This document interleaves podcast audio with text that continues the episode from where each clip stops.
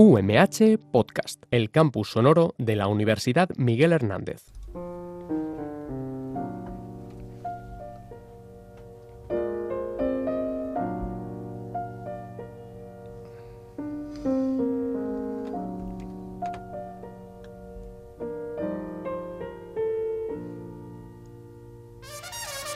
Señoras y señores, hipster, rapero, otakus, miguelenials, sabemos que volver a la rutina es complicado, sobre todo si tienes cara de gremlin. Pierdes dioptrías por semana y lo más cerca de parecerte a una persona con carrera universitaria es nada. Sí, la vida universitaria es muy dura, pero menos mal que tenemos internet y el entretenimiento. Es decir, la excusa perfecta para que tu carrera dure 6 años en lugar de 4. Pese a ello, nosotros nos enfrentamos al tedio todos los jueves y este no va a ser menos. Les damos la bienvenida y aquí comienza Super 8.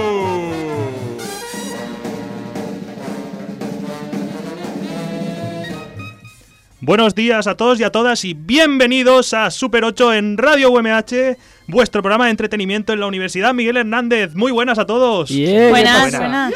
Hoy es jueves 10 de octubre y vamos a estar con vosotros durante la próxima hora. Deciros que hoy estamos de enhorabuena y es que estrenamos tercera temporada. ¿Quién lo iba a decir? Tres temporadas seguidas con un programa semanal en Radio UMH.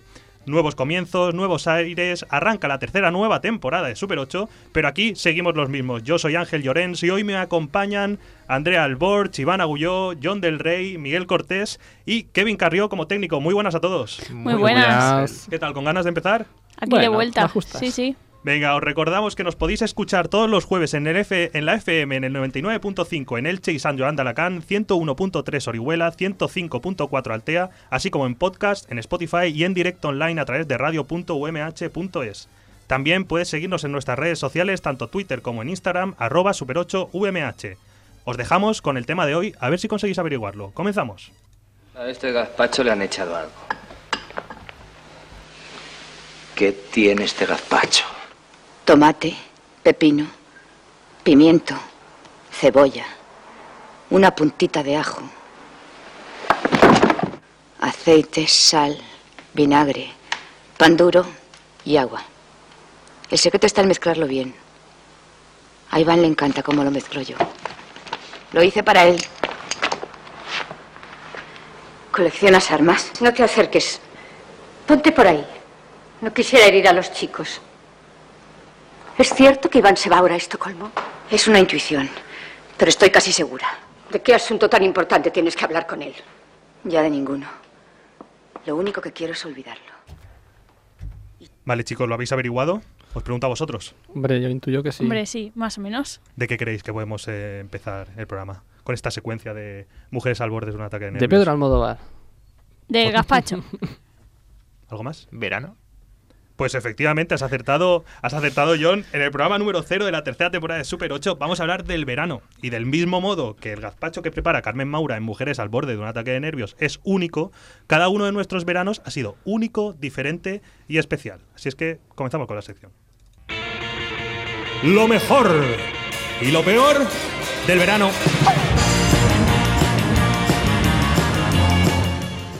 Pues todo dicho queda para comenzar esta aventura con nuestro programa de mismo nombre, pero contenido más amplio. Es por ello que para este primer programa quisiéramos mostrarle de nuestras capacidades, más bien de la versatilidad de las mismas. Vamos a hablar de lo mejor y lo peor de nuestros veranos. Para ello nos hemos repartido el contenido en cine, televisión y música. Empezamos por el cine con John del Rey y Iván Agulló. Hola, ¿qué tal? Y, Hello. Bueno, pues vamos a ello, Ángel. Estará Eh, bonito eso, presentarse y y, Iván. Hombre, no hace falta más. Tercera temporada y no aprendemos. Iván, ¿eh? Claro, claro. Bueno, eh, como venía diciendo, del verano venimos y aunque no haya sido muy largo, sí ha dado tiempo para que fuesen apareciendo cosas muy interesantes en las carteleras de nuestros cines semana a semana. Del mismo modo os digo que han ido apareciendo títulos que casi mejor deberíamos dejar un poco en el más absoluto olvido. Menos mal que estamos aquí Iván y yo para daros unas pistas de qué nombre debemos guardar en nuestra lista de películas pendientes y qué nombres deberíamos guardar en nuestra lista de peligro no visionar. Por ello os traemos el mejor y peor estreno del verano, según los principales géneros cinematográficos. Vamos a hablar de comedia, terror, thriller, ciencia ficción y animación. Comentar que no tienen por qué ser películas que hayamos visto nosotros, nos basamos tanto en el criterio propio como en la crítica y el público.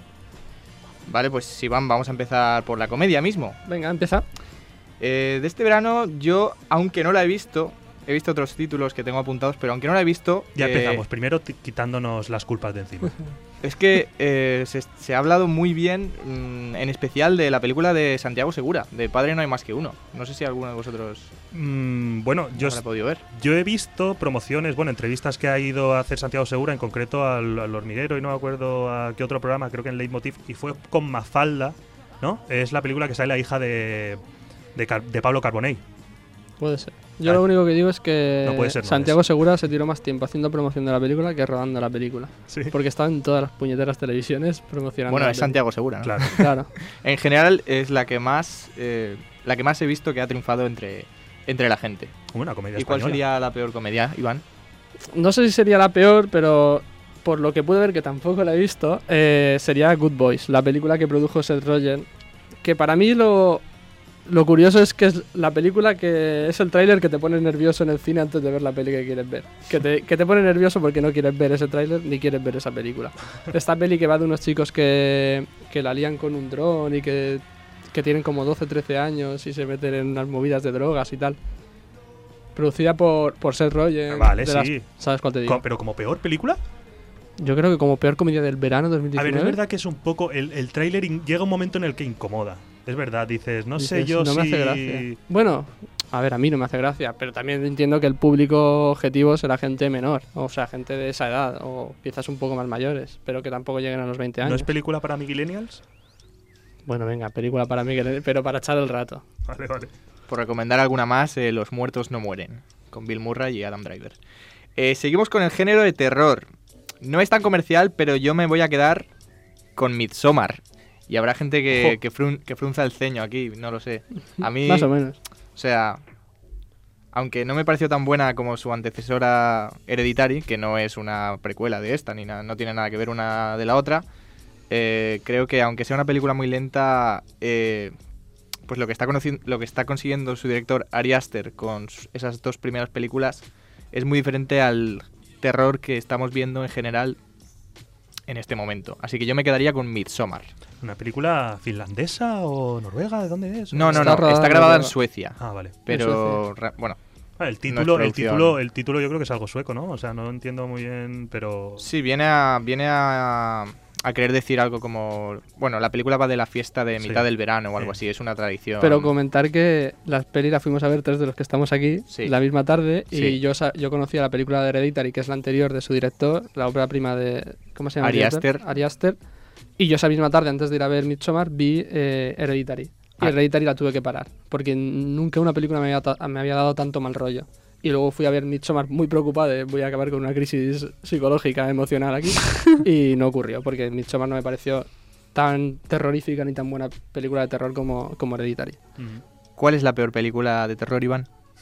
Yo en verano suelo ver bastante terror. Y, y eh, Midsommar, eh, Historias de terror para contar en la oscuridad es otra peli que produjo Guillermo del Toro que también se estrenó este verano. La vi, no fue una película buena, pero la peor película de terror que he visto este verano es It capítulo 2. Porque me parece que... Ahora con niños. Ahora, no, ahora con Ahora adultos. con adultos, perdón. Eh, la anterior me gustó muchísimo y me sorprendió mucho por, por mantener el terror y este estilo ochentero de película de aventuras con niños. Pero es que la nueva ni da miedo, ni hace gracia, ni nada. Y además que tiene un final bastante... Bueno, yo no estaba muy de acuerdo conmigo a lo mejor, pero bastante ridículo y... Lo mismo, que no te apetece seguir... Que no te entretiene. Hay debate. ¿Tú consideras que es una buena? Yo la disfruté bastante. No sé si podemos decir que es eh, muy puedes- ter- terrorífica. Tú puedes decir lo que tú hayas Porque es que ¿no? es una película que realmente, joder, es que te lo- yo por lo menos me, pas- me lo pasé muy bien viéndola, disfruté bastante. Y te- no sé, teniendo otras películas como la de Chucky, la de Muñeco Diabólico y la de Anabel que salió, Ya, pero prefería por lo menos meter querías alguna... tirarle tralla Claro, quería a meter It 2, ¿no? tralla, pero porque, porque me parece peor que una película te decepcione. O sea, viniendo de algo que está bien. Y de hecho la peli empieza muy bien y va cayendo, para mí fue ser, cayendo en picado mucho. Es verdad que el final es un poco... no ha gustado. Seguimos. Eh, vamos con el género thriller, que no ha dejado muchos títulos, pero sí dos grandes. Y que uno de ellos es en plan, o te gusta mucho ¿O no te gusta nada? o no te gusta. Y muy a mi pesar, no me voy a quedar con él. Voy a decir que el thriller de este verano ha sido Quien a hierro mata, con el actor Luis Tosar, que tampoco la he visto, pero es que he oído hablar muy bien de ella. Eh, En contraposición, Iván, ¿cuál es el peor? no quiero decir el peor, pero... No, no es el peor, pero es... Bueno, aquí estamos de acuerdo en que no nos ha gustado, que nos decepcionó bastante, que es Eras una vez en Hollywood de Quentin Tarantino. Sí. Yo no estoy de acuerdo Ya, con pero eso. mucha gente no lo está y es una peli que, que es eso, que genera opiniones muy contrapuestas porque te gusta mucho o no te gusta nada. Sí, pero yo creo porque la gente iba con, hostia, la novena película de Tarantino, ¿no? Las Claro, expectativas yo- de, quiero ver el Tarantino que he visto en Kill Bill, que he visto en Pulp Fiction Yo y creo demás. que ya se es un poco injusto, ¿no? Aunque igual tú ves a Tarantino tan excéntrico, tan, tan, tan extraño y ya dices, no, es que este hombre, pues ya va a hacer películas más normalitas o ya no va a hacer... No, te da la sensación de que dices, hostia, es que se va a liar la cabeza, va a ser una película súper extraña, súper buena, como las primeras, como de Tarantino y tal, pero Pero fíjate, yo por ejemplo, eh, sí que es cierto que no me he visto todas las de Tarantino y no es mi director favorito ni nada, pero fíjate, a mí, a lo mejor no siendo fan de Tarantino, creo que puedes ver la película de una forma distinta que si eres fan de Tarantino. A mí, por ejemplo, Sí, me pareció que tenía guiños absolutamente súper de quitarte el sombrero, o sea, guiños a la industria del cine, Mm. a Los Ángeles de esa época, a la protagonista, o sea, a la verdadera mm, Sharon Tate, o sea, me parece que tiene cosas muy, muy cuidadas y muy bien, y sí que es Bueno, cierto que no es Tarantino, o sea, la película no iba, es... iba a tener más cosas cuidadas. Aquí leímos varias noticias de que eh, Bar Reynolds iba a participar también en la película, pero tristemente falleció, o sea, no dio, no dio Sí, tiempo van a haber varios O cameos. sea, que, que se les ha- además Los- se le murieron hay- dos o tres actores que iban a, iban a salir en la peli, creo. No, no sé, pero hay bastantes came- cameos en la peli. Lo que pasa es que es eso, yo era una peli que esperaba mucho y creo que el fallo, que el fallo, mayor fallo para mí es que no me entretuvo y con Tarantino habrá hecho mejores o peores películas porque considero que algunas no son grandes películas, pero nunca me aburro viéndolas. A ver, Y esta me aburrí viéndola la primera y la fui a ver otra segunda vez y me volví a aburrir. yo pienso que, que, que sí, que Tarantino hace un gran homenaje pues a ese Hollywood de los 60 que, que él tiene, que guarda en su memoria y además la lo guarda muy bien porque eh, lo ha representado tal cual lo era. Lo que pasa que esos mismos guiños son los que quizás se lleven la película para abajo, porque la película solo son guiños y guiños y guiños y guiños, di- dilo Miguel, y guiños Y guiños, y guiños, y guiños. Y no hay historia, no hay historia. La película no, no, no, es muy lenta, no transcurre. O sea, ya está. Fin, no, no puedo con ella, lo siento. Once Upon a Time. Eso es. Bueno, y acabamos. Acabamos con el género de animación. Que bueno, creo que tiene un claro ganador, por llamarlo de algún, lo- de algún modo, y es Toy Story 4. Oh, Es perfecta. Sí, es perfecto. perfecta, ojo, ¿eh? Aunque a Ángel no le guste. No, no, no me guste, no. Yo reconozco que la película tiene un guion que está, en mi opinión, está bien resuelto. Es un poco pobre, pero está bien resuelto y, y es coherente. O sea, a lo largo de la película puedes ver, eh, entender la- lo que pasa al final. Pero me parece innecesaria sabiendo cómo es Toy Story 3. O sea, considero que esa película podría estar encajada en un Toy Story 2 y medio. Pero que Mm, termine con la 3, la saga, no de sé. hecho, es se eso. escribió antes de Toy Story Eh, 3. pues fíjate. Sí. Yo no estoy tan de acuerdo. De hecho, yo acabo, o sea, acabamos la película, estábamos John y yo llorando. Pues viendo, viendo el final. A ver, no, yo, yo por ejemplo, Toy Story, creo recordar que Con la la 3 sí primera. que lloré. Vi la primera Sí, y ya no, también. luego no la volvía y luego no he visto nada más de Toy Story, nada más que Toy Story 4 y yo lloré también con el final. O sea, Ah. el final está hecho al final para que llores. A mí me parece que sin a lo mejor desde el desconocimiento de no haber visto todas las demás, me parece que la Ah, no 4 he visto ninguna de las demás. creo que vi la primera, pero Ajá. ya no he visto las demás. Joder. Yo directamente fui a ver la, la 4 a ver qué pasaba. Me parece que plantea unos conflictos Sí, es muy interesante. muy, Sí, muy di- intensos, ¿no? A lo mejor para el público, a lo mejor ya no va dirigido tanto para niños, sino y más distinto. en Es, es, es un, es un conflicto al que no se suelen enfrentar sí los juguetes como tal. Y al final la decisión de, de Woody es, es algo que no, Claro que o sea, es no como pasa que en ninguna de las otras películas. Claro, pero porque yo creo que además afecta a las personas que, que crecimos con esas pelis y, y a lo que creo que es la madurez emocional, no sé. Nos Sí, que a lo mejor no es una película que no es como Toy Story 1, que tú la ves desde niño, la vas a entender, la vas Claro. a... Esta a lo mejor ya va pues a lo que va diciendo él, que va Vale, creciendo. ¿Y ¿alguna peor, cosita más la de peor película de animación, Iván? Rápidamente, Angry Birds 2. Eh, Con Santiago Segura también a las con voces. Santiago Segura también. Eh, nada, comentar que es una peli que llevas a tus hijos a verla y se aburren. Eh, nada, voy a, Y acaban jugando al móvil. y acaban jugando con el móvil y, y una crítica que he leído en Rotten Tomatoes que es los niños se merecen algo mejor. Vale, pues Y esto es todo, Ángel, en el, el apartado de cine durante este verano. muchas gracias, chicos. ¿Y tele habéis visto? Tele, uff, Bueno, sí, es que la sí, tele mucho. nos encanta, Ángel, sí, sí. Bueno, a ver, no tener, puedes, puedes elegir ver la tele o. Vale, porque yo reconozco que es verdad, la televisión aquí en España, bueno, mejor dicho, la programación televisiva en España durante el verano, pues ayuda mucho, pero lo que ayuda es a no verla. Porque claro, tú ahora coges, te vas con tu plataforma digital, con tu app a la playa y eliges, pues, a la carta la televisión y eliges ver lo que tú quieras. ¿Qué pasa? Tú Que yo hago eso. eso. ¿Eh? Tú te vuelves loco con eso. Yo me he vuelto loco, pero me he vuelto loco yéndome a las plataformas o a contenido de fuera del país. O sea, fuera de España. Y os traigo la siguiente noticia desde Japón.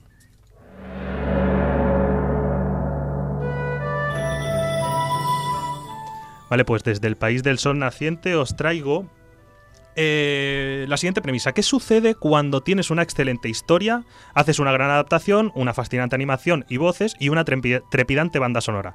Todo esto acompañado de magistrales secuencias de acción y drama. Pues la respuesta es sencilla. Tienes el mejor capítulo de la historia de la televisión. Heroes, héroes, héroes japonés de Shingeki no Kyojin, Attack on Titan.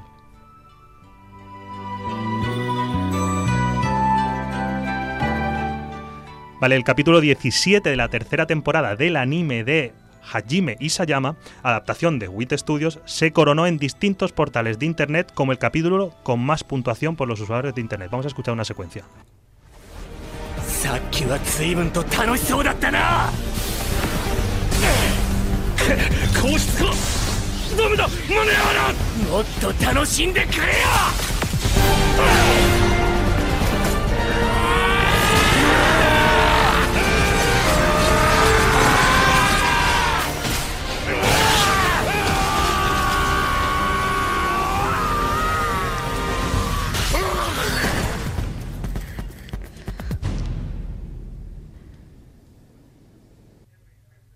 Vale, pues de poco os habréis enterado porque aparte de que son muchos gritos, muchos cortes, muchas espadas, muchas patadas, está en japonés. Sí, pero madre mía, o sea, yo es una serie que tengo pendiente de decirlo, pero es que me ha, me ha puesto en tensión. Claro. Le- el- De hecho, de Digo, hecho ¿hacia este- dónde va? ¿Qué está diciendo? Quiero enterarme. De hecho, este capítulo yo lo he visto tantas veces, y lo digo de verdad, que ha llegado al, al punto de, de pensar, joder, si es que no es para tanto, pero sí que lo es. o sea, No, no, el capítulo es, sublime. Es que es es, un brutal, es brutal, es brutal, es brutal.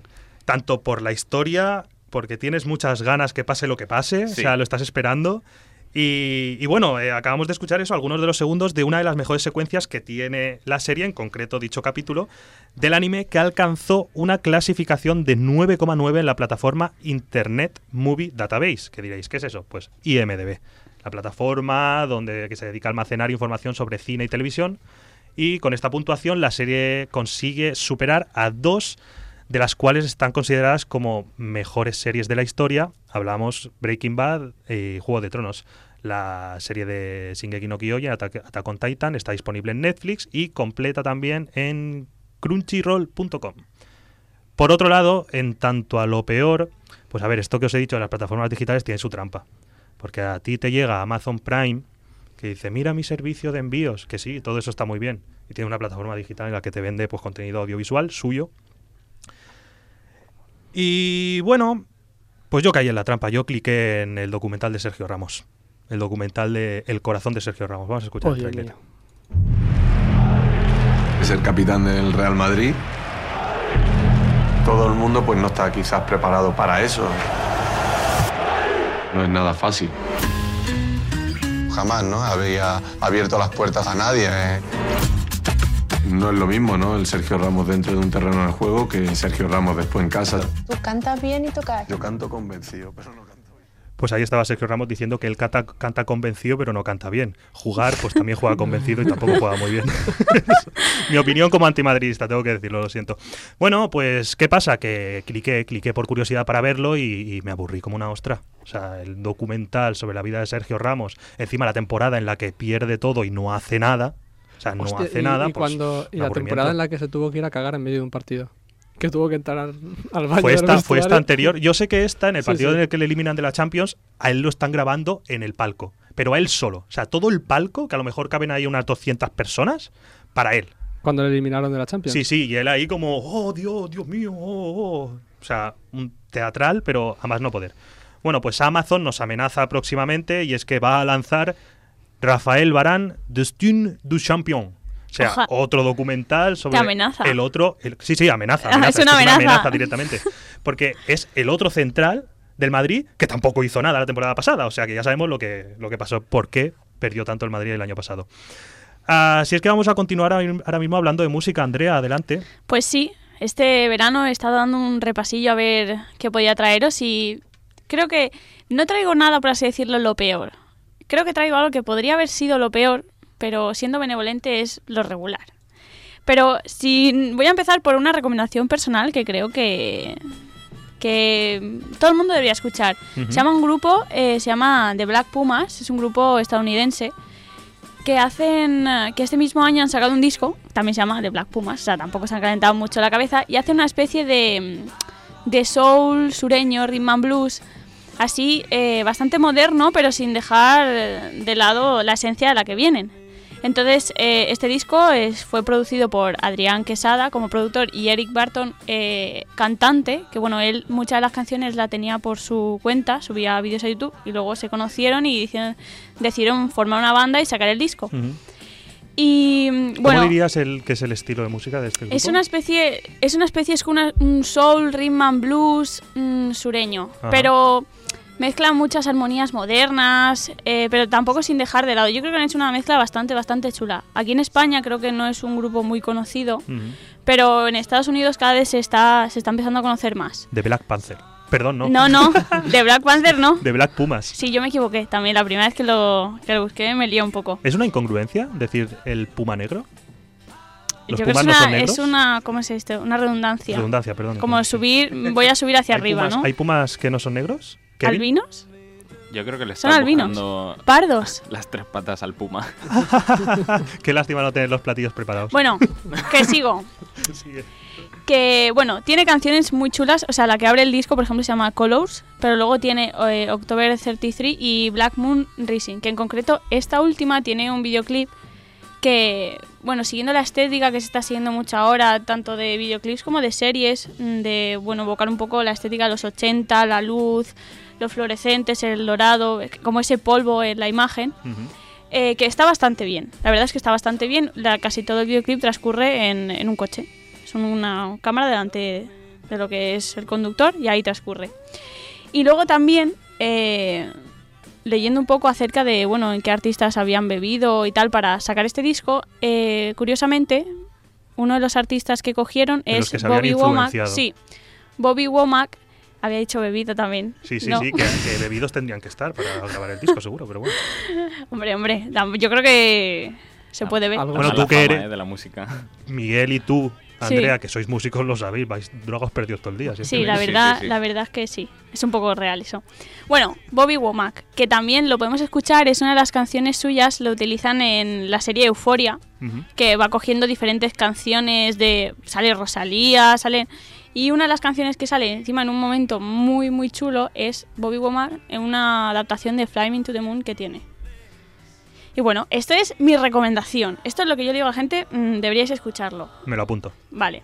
Ahora, lo siguiente sería algo que yo eh, creo que como mucha gente esperaba mm, algo más. ¿Qué ha pasado? Resulta que Alba Reche, ¿Qué ha pasado aquí, nuestra ilicitana Alba Reche, eh, ha sacado su primera canción. Y como que todo, o sea, Alba Reche, recordemos, eh, concursante de OT 2018, que quedó segunda, unas expectativas muy altas de lo que podía venir. Y sacó hace unos días Medusa. Vaya por Dios. Entonces, a ver, Medusa es una canción que tiene, al final, casi toda la canción dice a cuchillo, pero con amor, nadie mira como lo hago yo. Claro. Así todo el rato. En plan, es como un bucle que tiene un mantra. Es un mantra. Entonces, Es, es una frase muy convenciéndote a ti misma, ¿no? Sí, sí. A cuchillo, pero con Sí, en amor. plan, me va a doler. A, cu- a cuchillo. Sí, me va a doler, pero te quiero. Pero allá por la voy. calle así, Sí. a cuchillo, pero, amor. Te quiero, pero a cuchillo. Alba Reche paseando por el Con una navaja. A cuchillo, a cuchillo. Pero, pero con amor, ¿eh? Bueno, por favor, por favor. El caso, el caso es que yo la primera vez que lo escuché, como mucha otra gente, dijimos, ¿esto qué es? ¿Qué has hecho? Eh, cariño mío, ¿qué has hecho? Pero siendo benevolente, ¿sabes? Dije, bueno, voy a escucharlo otra vez, a ver qué tal, ¿no? A ver si es que me ha pillado un mal día y digo, bueno, esto no hay que lo escuche. Pues no. Lo escuché otra vez y tampoco es que se salvara mucho más, pero sí que me di cuenta de que utiliza una producción, la típica producción que ahora se está llevando mucho en artistas estadounidenses como Georgia Smith y demás, que es al final una producción que va muy ligada a- al habla inglesa. Si tú utilizas esta producción eh, en castellano, la métrica del castellano no es la misma que el inglés, entonces los tiempos no cuadran o Que pierde mucho. Claro, pierde mucho. Entonces yo creo que sí está... Mi consejo desde Super 8 Albarreche es revísala y cántala en inglés, que a lo mejor puede ganar. Pero bueno, es algo salvable. Muy bien. Y luego, por último, lo que he traído, que es un poco... Bueno, eh, vengo a hablar de la banda sonora de Once Upon a Time in Hollywood. Oh, vaya. Tan odiada aquí por mis compañeros de, de programa. Bueno, odiada, a ver, odiada. No, no, no, no. Eh, reconocemos que se ha sobrevalorado, pero porque al final yo considero que la gente lo sobrevalora por el nombre del director. Yo creo que la gente tiene unas expectativas que Claro. simplemente no se cumplieron, pero no porque sea mejor o peor, sino porque no era lo que se esperaba. Pues bueno, eh, sí que es una cosa que, pese a la gente que le gusta y a la que no le ha gustado la peli, reconocen que la ambientación que tiene la película es brutal. O sea, a nivel visual es una pasada como te consigue meter en Los Ángeles en 1969. Y también una de las cosas que potencia eso es la banda sonora que tiene. En el tráiler, en el primer tráiler que salió de la película, eh, la música que se escucha es de un grupo español de, de los de los Bravos que utilizan eh, la canción Bring a Little Loving, que ya en su momento cuando salió fue un pelotazo y ahora a raíz de Tarantino haberla escuchado tanto en la película, o sea, haberla puesto en la película como en el tráiler, se está volviendo la gente la está volviendo a escuchar y demás. Pero bueno, es un hecho de que bueno, las películas de Tarantino, las, la banda sonora están muy bien cuidadas y además las como que las consigue mezclar muy bien dentro de la película. Por ejemplo, una escena muy recurrente es los dos, los dos personajes en el coche, ¿no? La radio, la crear una emisora para que vaya Sí. saliendo esa, esa música. Y bueno, y en esta, en, De hecho, de hecho, puede ser que en la película, de las primeras veces que conectan la radio, conectan con la, emiso- con la emisora, se escucha una introducción y la primera canción que suena de la radio es la de los Bravos, creo. puede ser, no Creo lo sé, sí. no lo recuerdo, ¿eh? Puede Pero ser. puede No, ser, no, puede pero ser. Bravos suena a mitad de película. Pero no Sí. suena a raíz de En, un sacarla via- de en uno de estos viajes eternos de Brad Pitt hacia Dios sabe dónde. Pero en la radio del coche me refiero. Sí, sí, sí, Mm. sí, en la radio sí. Sí, pero en la radio suenan éxitos pues de sí, sí, de Simon y. Garfunkel, Ajá. de Deep Purple, de Dick Clark. Sí, Tarantino tiene un muy buen repertorio. Y de hecho, en él mismo creo que lo dijo, que llevaba los do- las dos, tres últimas películas eran películas de periodos históricos concretos. Ujú. Y ahora se iba a los años 60, donde podía aprovechar, coger a un personaje y que encendiese la radio y jugar con canciones que Sí. conociese él. Y en ese caso, pues, como ya hacía desde el principio de su carrera cinematográfica, pues se aprovecha mucho y, y se ve que su gusto musical y, cómo favorece la película. Sí, bueno, decir que en general la banda sonora, las músicas que utiliza son grandes éxitos que también todo el mundo que quiera podría escuchar y que hay listas tanto en YouTube como en Spotify creadas, pones Once Upon a Time in Hollywood y te sale completamente todas las canciones que vienen en la, en la película. Ujú. Y bueno, hasta aquí. Bueno, pues muchas Es gracias. Andrea. ¿Algo que decir, John? No, no, gracias a ti, Ángel. Ah, vale. Iba a darte las gracias a ti también, a John, a Andrea, a Iván, por vuestras recomendaciones sobre el verano. Y ahora el resto ya sabemos qué ver, qué no, o, o ya está. Bueno, Eso. hay que ver de todo, ¿eh? Sí, sí. Hay No- que arriesgarse, ¿no? Tampoco no nos hagáis caso a todo, ¿eh? Vale, vamos a continuar con el programa. Bueno, en realidad esta sección la rescatamos del año pasado porque, si no me equivoco, ya tiramos de ella un par de ocasiones, eh, pues eso, la temporada pasada, ¿no es así, Miguel? Efectivamente, el año pasado ya traje mi pequeña pero intensa eh, sección, donde, bueno, básicamente me paseo por el campus de la UMH preguntando a nuestros queridos compañeros estudiantes. Y bueno, pues esta vez he aprovechado para, para preguntarles un poco lo mismo que acabéis de contar aquí un poco, ¿no? Eh, Vaya por Dios. Lo mejor y... No, quiero decir, Hay que ampliar, A, a sí. los radioyentes también les, les gusta escucharse a sí mismos. No, y a nosotros nos interesa saber qué, qué opinan o qué es lo que han hecho. Exactamente. Y bueno, pues eso, les he preguntado un poquillo eh, sus hits audiovisuales, es decir, series, películas y canciones que han marcado su verano. Y bueno, este ha sido el resultado. Para el hijo será la paz que estoy forjando, y al fin un océano de irremediables huesos. Tu corazón y el mío naufragarán quedando una mujer y un hombre gastados por los besos. Canción del esposo soldado. Muy bien, gente. Estamos en el edificio Altavix, en la UMH. Ha pasado un verano lleno de historias emocionantes y vamos a preguntar a la gente qué es lo que han vivido. Y sí, estoy usando mi móvil como un micro.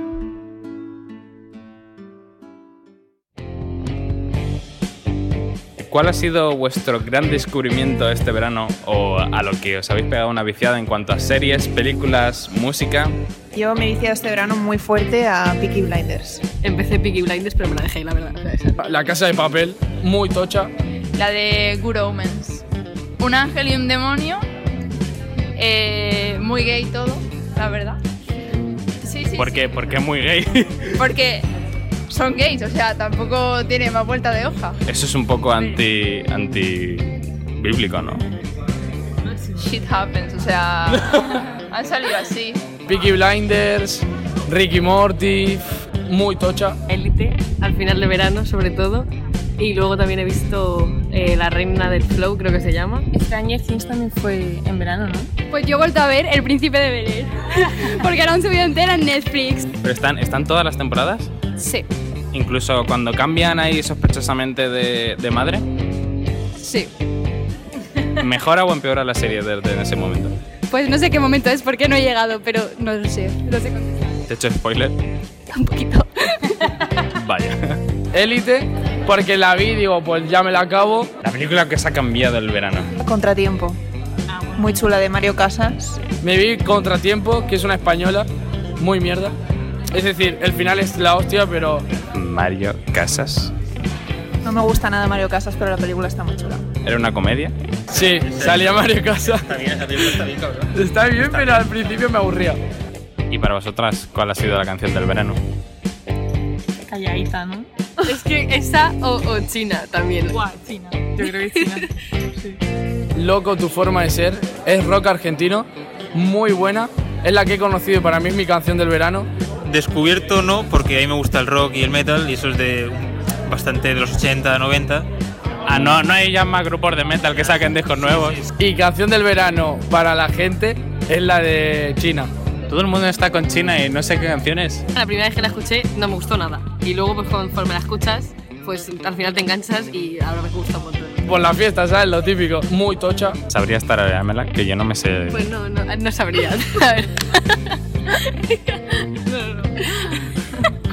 pegadiza no será. Y bueno, y de tele y todo eso, la ruleta de la suerte, ahora caigo, boom, ¿algún programita de estos no veis? Buf, es que yo eso lo veo para dormirme. El, el secreto de Puente Viejo. Pues no, eso no. Solo ve mi abuela. Solo ve mi abuela el secreto de Puente Viejo. Oye, si la sigue viendo después de no sé cuántos años, es que igual es buena.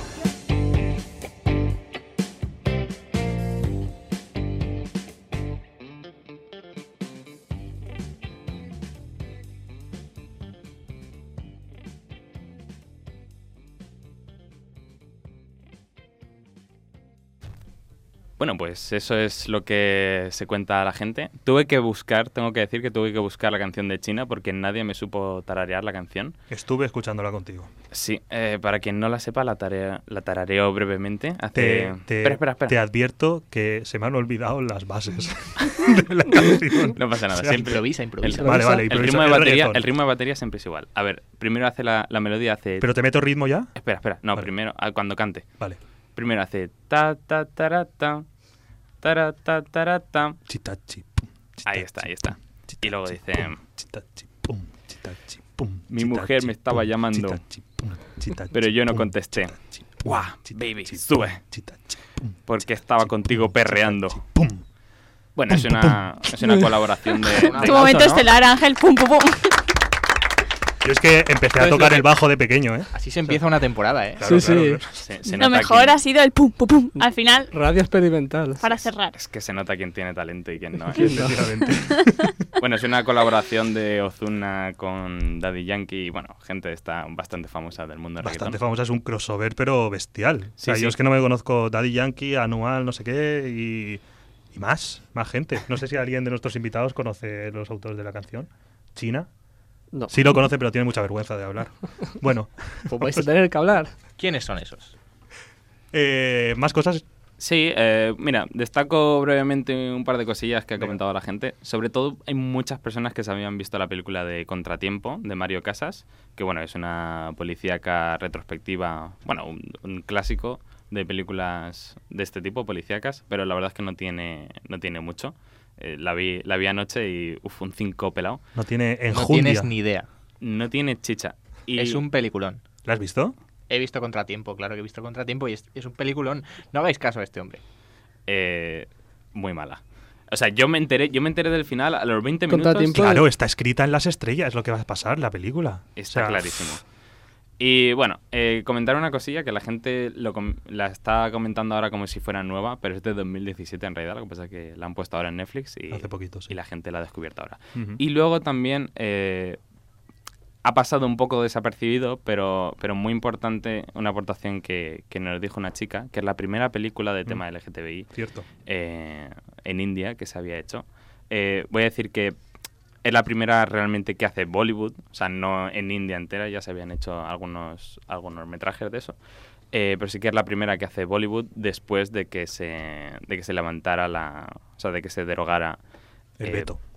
el veto al romance homosexual, básicamente, que había en India. Eh, bueno, la película está basada, así brevemente, se llama eh, Cómo me sentía al ver a esa chica. Está basada en una canción con el mismo nombre. Y bueno, básicamente cuenta un poco la historia del típico padre que quiere casar a su hija con un hombre muy perfecto, muy guay, muy guapo. Eh, pero luego realmente ella pues es homosexual y confiesa su amor por otra mujer. Y bueno, ha tenido, decir que ha tenido bastante éxito, la verdad. Vale, pues muchas gracias Miguel y también gracias a los compañeros que allí en Altavix, en la UMH, eh, pues se pararon a contestar nuestras preguntas. Seguimos con el programa.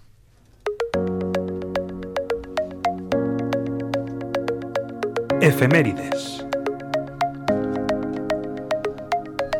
10 de octubre de 2002. Operación Triunfo y Pop Stars se demandan mutuamente.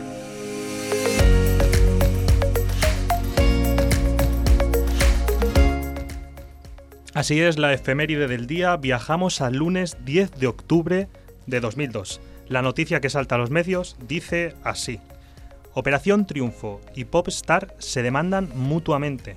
Un juez de Madrid admite a trámite una querella presentada por Operación Triunfo contra Popstar por un presunto delito contra la propiedad intelectual. No sé si de fondo tengo que estar sonando la sintonía del programa. Popstar, vamos a escucharlo un poquito.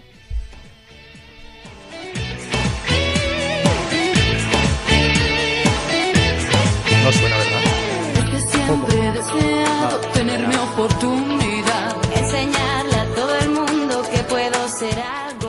Bueno, pues esto es la sintonía del programa Pop Star, que nació de la mano de la productora de Video Media en un intento de contrarrestar el auge que venía con, con Operación Triunfo. Es decir, esto suele pasar, os pongo un poco en situación.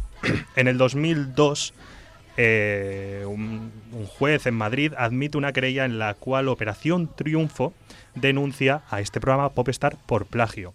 Pero es que antes, Popstar Videomedia denunció a Operación Triunfo por lo mismo, por plagio. ¿Qué pasaba aquí? Operación Triunfo eh, alegaba que el programa Popstar en un origen real no era el formato que se acabó presentando en España. El formato de Popstar era una especie de documental en el que veíamos capítulo tras capítulo, pero a modo de docu- documental, lo mismo que pasaba en la casa de Operación Triunfo. Al final habían unos ganadores, un grupo de cinco ganadoras, si no me equivoco, formaban un grupo estilo Spy Kids o Spy Kids no, perdón, Spy Girls. Ojalá, Eh, ojalá. ojalá, en 3D. Bueno, eh, y, y cambió. El formato del programa cambió aquí en España. Lo adaptaron a tal cual era Operación Triunfo. ¿Qué pasa? Que Videomedia fue muy listo. Y esto lo suena hacer muchas productoras de televisión. Se adelantó a denunciar ella a Operación Triunfo. Y con esto lo que consiguió fue entrar en un pleito judicial, que los derechos audiovisuales de inte- intelectuales de ese programa quedaran un poco en una especie de limbo y así podían emitir el programa. Es decir, si llega a haber sido Operación Triunfo el que denuncia primero y ellos no eh, realizan una contradenuncia, una eh, alegan que no, que es mentira, pues no podrían haber emitido. Y con esto fue con lo que se libraron.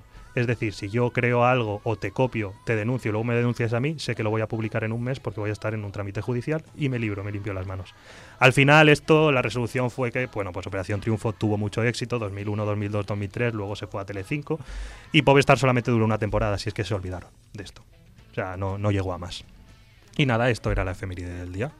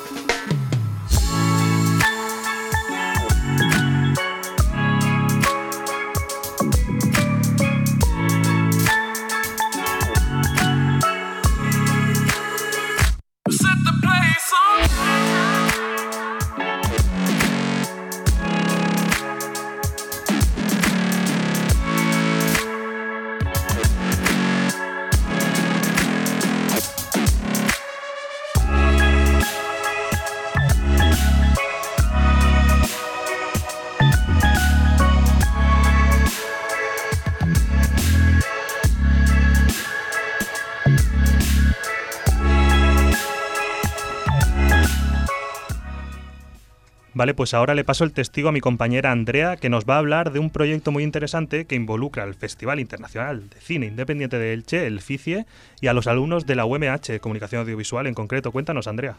Pues sí, como bien has dicho, eh, es un proyecto, ¿no? Venimos aquí, bueno, primero que nada voy a decir a quién tenemos aquí. Tenemos a, a Luis Campello, a María José Valera y a Esther Terol con nosotros, que van a ser los entrevistados. Son parte de, bueno, del equipo que desarrolló la idea de, de lo que ahora os vamos a contar. El caso es que ahí se existe un convenio ¿no? entre el FICIE, el Festival de Cine Internacional de Elche, junto con la UMH, que da la oportunidad a grupos de, de alumnos de comunicación audiovisual de poder desarrollar eh, una webserie. El, el Festival de Cine Internacional de Elche patrocina esa webserie ¿no? para que pues, pueda llegarse a desarrollar. Entonces, este año eh, la idea seleccionada, aquí por, por el grupo formado por nuestros compañeros, eh, se llama B-Red. Contarnos un poco. ¿De qué trata B-Red? ¿Qué es esto? Bueno, pues a ver, B-Red trata a, la- a Beatriz, que es la, la protagonista, el personaje principal de toda la serie. Y bueno, decide marcharse de casa de sus padres, romper con, con lo establecido, para irse a, a casa de su amiga. Y a partir de ahí, bueno, pues les va a pasar. Hasta ahí puedes cosas, contar, ¿no? Exactamente. Si tuviera que definir el, el proyecto en dos palabras, pues sería juventud y YouTube. Oye, pues suena muy interesante ahora para, sobre todo para la generación millennial y generación Z, que estamos... Miguelenial. Miguelenial, perdón. Aquí siempre barriendo para casa. Eh, el tema de YouTube y tal eh, nos pilla muy, muy de cerca. Bueno, también decir que, bueno, esta webserie, el planteamiento que hay, si no me equivoco, es que se emita por, por internet, ¿no? Que pueda, que cuando una vez de todo el proceso de preproducción, producción y postproducción, se pueda llegar a, ver por internet, ¿no? Claro, exacto. Ese, ese sería el objetivo. Además, eh, la historia en sí ya está muy ligada también a lo que es al, medio de difusión. Porque si estamos hablando de YouTube, contando de YouTube, lo, lo ideal sería pues poderla estrenar en esta plataforma o, o en alguna plataforma relacionada, ¿no? Y bueno, no sé si lo tendréis, no lo tendréis. ¿Tenéis cerrado un casting? Eh, ¿Los actores, las actrices? Contanos Sí, un sea, poco. Sí, tenemos, bueno, tenemos un casting abierto, que es el 11, el próximo viernes, 11 de octubre. Y pues nada, estamos esperando a... a ¿Es un ver- casting que sigue abierto? O sea, ¿hay gente que se puede seguir apuntando? Sí, o- sí, para todas aquellas que se, a todas aquellas personas ¿no? que, que se quieran apuntar, se pueden apuntar a través del correo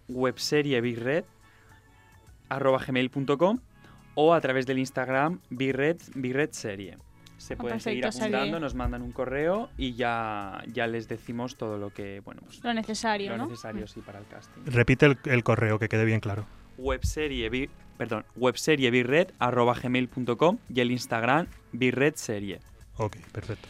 Y bueno, ahora mismo eh, lo que sería la serie, este proyecto, ¿en qué proceso está? Pues a ver, está en un proceso de preproducción. El equipo de, guionistas están desarrollando todas las tramas de, de la webserie para a partir de ahí también, bueno, pues también están desarrollando los personajes y a partir de ahí poder construir los capítulos.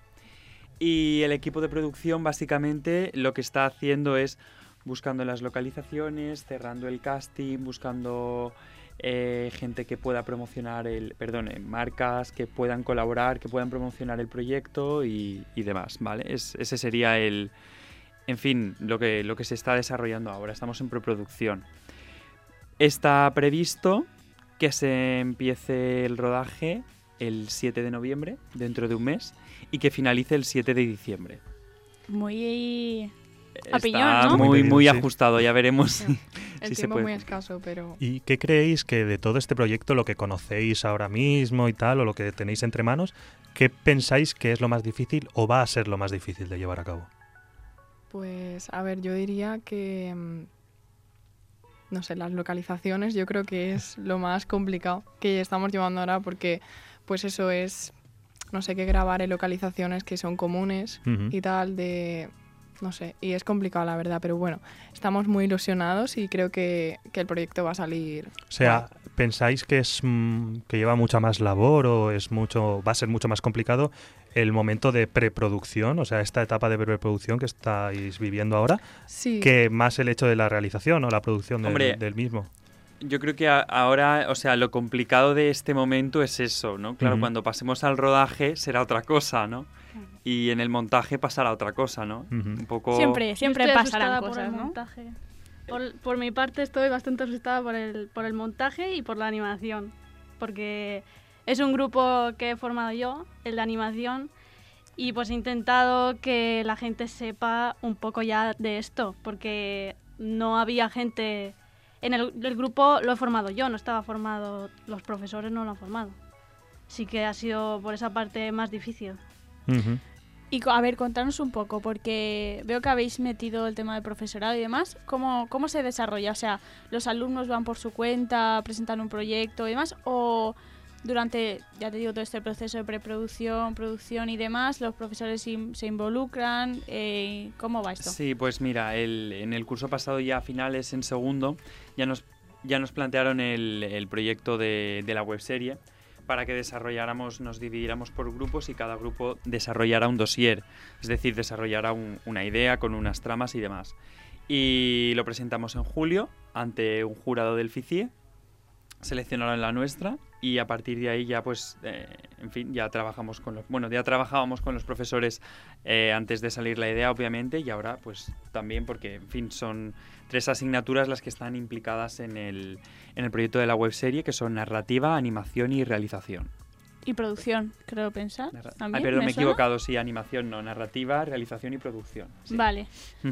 Y bueno, supongo que os irán guiando, os irán un poco más o menos ayudando, aconsejando Claro, a, a la hora de... Porque Claro, porque en todas las clases al final cuando nos reunimos el 90% del tiempo estamos hablando de la webserie o por no decirte el 100%, depende un poco de la asignatura, ¿no? Pero al final es así.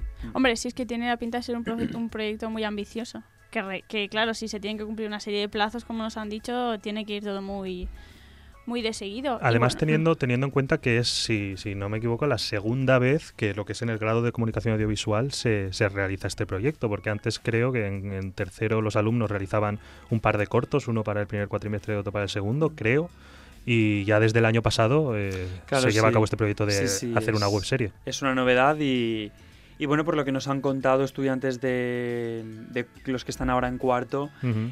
Hemos tenido mucha suerte, sobre todo por lo que, por lo que ha dicho nuestra compañera Andrea, por el por la, por la financiación y por el patrocinio del Festival de Cine, porque en, su caso no tenían ningún patrocinador oficial, ninguna financiación de este tipo. Y, y claro, eso fue algo también que les, les chocó y les costó, yo creo incluso que más que a nosotros desarrollarlo, porque también eran la primera era el primer año ¿no? que se implantaba ese proyecto y como no tenían un referente, yo creo que fueron también Sí, sido más- de Indias. eso es. Exactamente. Ajá. Y bueno, si tuvieseis que recomendar, o sea, si vosotros tuvieseis que vender ahora mismo a la gente, a futuros espectadores, ¿no? De, de esta webserie, ¿qué les diríais para que al final la vieran, ¿no? La siguieran, le tuvieran una continuidad. ¿Cómo la venderíais? A ver, va a ser una serie juvenil y va a ser una serie muy dinámica. Entonces, y con, con muchísima frescura. Vamos a tener muchísima interacción en, en redes sociales. De tal manera que vamos a estar ahí siempre de, mm, continuamente, sobre todo ¿no? pues por hacerla también transmedia. Y yo creo que al final eso es algo que, que está muy bien, ¿no?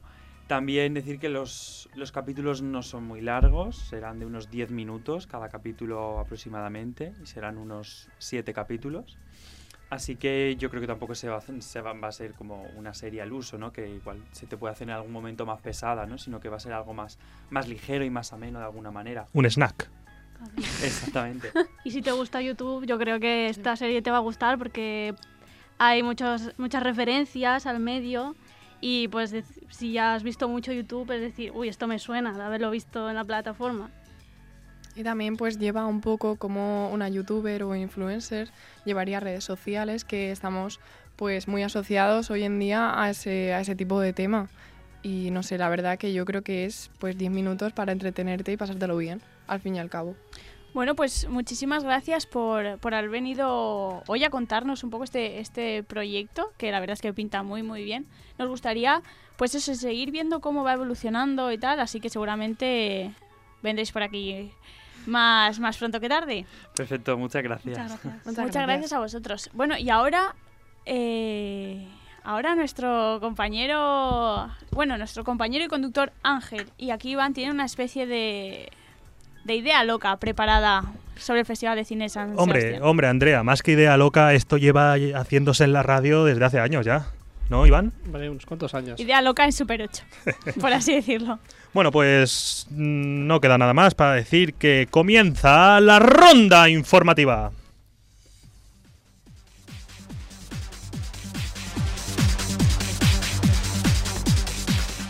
Vale, Festival de San Sebastián, patrocinado por Palomitas Morientes, tan duras que se te caerán los dientes. Abrimos ronda, vamos con los premios del jurado. Empezamos con mejor fotografía y el premio fue para Laura Merians por Pacífico. ¿Sabes quién es? No. Yo tampoco. Mejor guion Luis Bermejo y José Mari Coniaga por La Trinchera Infinita. y el premio especial del jurado fue para... Próxima de Alicia Wincourt. Hablemos de famosos, Iván. ¿Qué nos cuentas? Que no te cuento, Ángel. Empezamos con Penélope. ¿Cruz? No, la discoteca de Benidorm. Pues claro que Cruz. Cuéntanos. La actriz recibió el premio Donostia de manos de no otro que Bono. ¿El de U2? No, el exministro Ángel, compañero, por favor. ¿Penélope dio algún discurso? Siempre fui una gran soñadora. Desde niña tuve conciencia de que soñar despierta era la mejor manera de, de modelar un mejor futuro posible. Mis sueños en mi infancia eran principalmente dos. Poder, poder algún día convertirme en madre y poder dedicarme a mi pasión, interpretar. Más famosos. Estuvo Kristen Stewart. ¿La de Crepúsculo? La misma. ¿Sigue viva? Pues sí, la actriz presentó la película Sever, biopic de la actriz Jean Sever, y habló de las luchas de la sociedad hoy en día con- como el feminismo o el cambio climático. ¿Y qué sabemos del presidente? Pues José Luis eh, Revolvinos está muy satisfecho con cómo ha ido el festival esta edición y del glamour, que, que- del glamour que han traído estrellas como Sam Neill, Tim Roth y Donald Sutherland. Terminemos con el plato fuerte. Vamos con las conchas, Iván. El mejor actor. Mukasa Kamekele por Pacífico. Mejor actriz. Tenemos dos ganadoras por igual. ¿Dos? Sí. ¿Por igual? Sí. Nina Hoss por The Audition y Greta Fernández por La hija de un ladrón.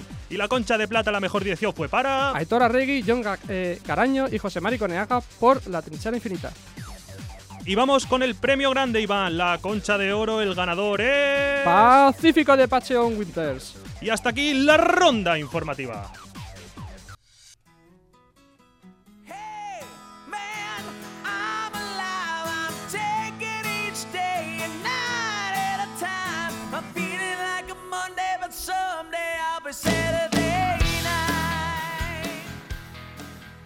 Bueno, pues antes de acabar, vamos a dar un breve repaso a lo nuevo que vamos a poder encontrar durante estos días en los cines, la televisión y nuestros reproductores de música. Cuéntanos, John. Bueno, pues antes de empezar, deciros que me siento exhausto después de esta ronda informativa. que hemos- Pues no te digo yo. Sí, sí. Bueno, pues vamos al grano. El estreno de la semana se llama Géminis. ¿Que ¿Por qué es el estreno de la semana? Muy fácil. Uno, porque la, porque la protagoniza un tal Will Smith. John, Dos, John, John, John. Es que estamos ya fuera de la ronda informativa, que te había notado animoso. Me has fastidiado el chiste, Ángel.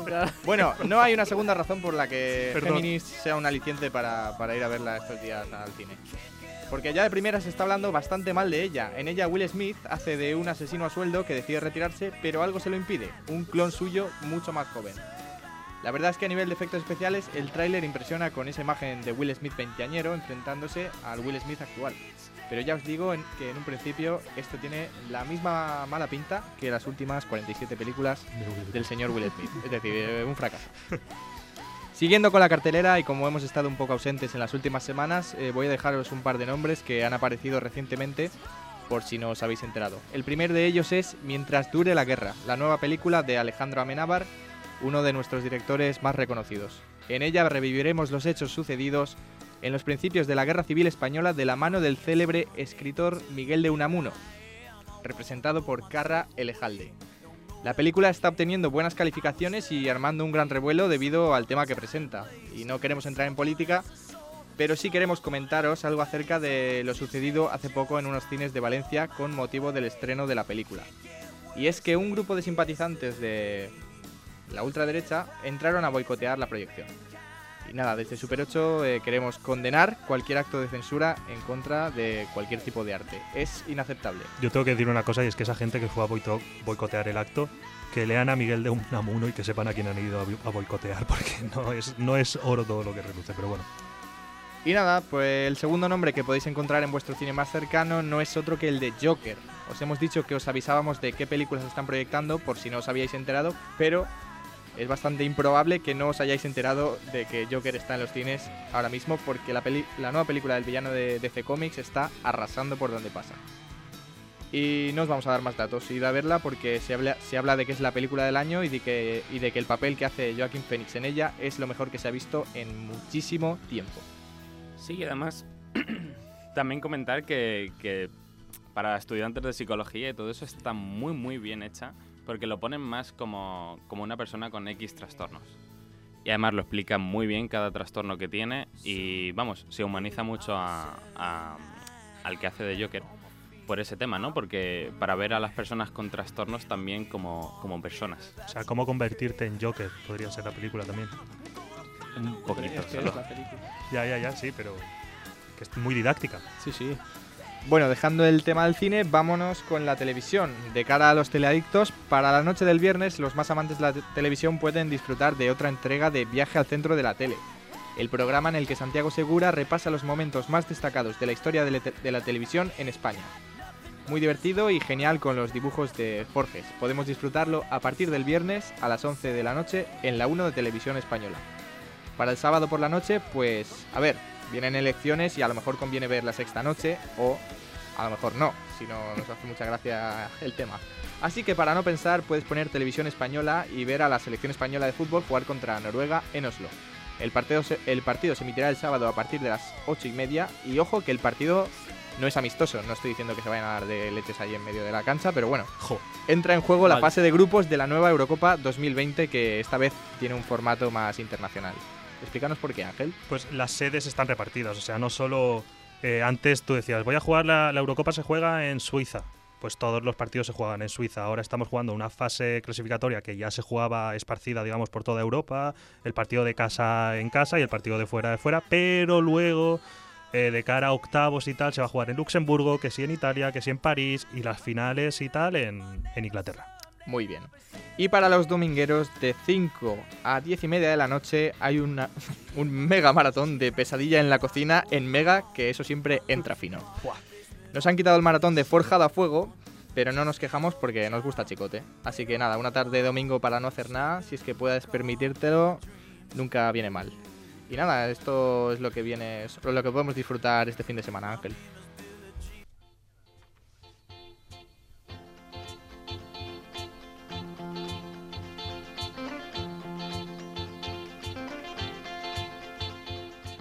Vale, pues hasta aquí con nuestras recomendaciones de cara a este fin de semana y por desgracia está llegando el momento de despedirnos. Hoy hemos hablado sobre lo mejor y lo peor para nosotros del verano, hemos hablado con los compañeros de Altavis de la UMH también y nos han contado lo que han estado haciendo, viendo, disfrutando eh, de hits audiovisuales, como decía Miguel, nuestro compañero, también estrenando nueva sección en el programa. Hemos tenido la entrevista a la webserie Birred con Luis Campello, María José, recuérdame el apellido, por favor. Valero. Valero, Valera. y Esther Terol. Y nada, os recordamos que nos podéis escuchar todos los jueves en la FM, en el 99.5 en Elche, San Joan de Alacant, 101.3 Orihuela y 105.4 Altea, así como en podcast, en Spotify y en directo a través de radio.umh.es.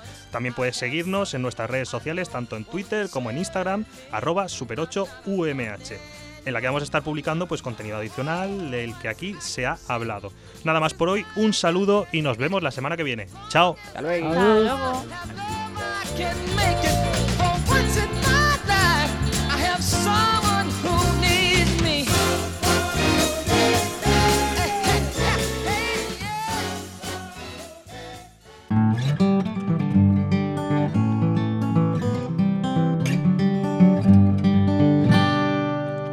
UMH Podcast, el campus sonoro de la Universidad Miguel Hernández.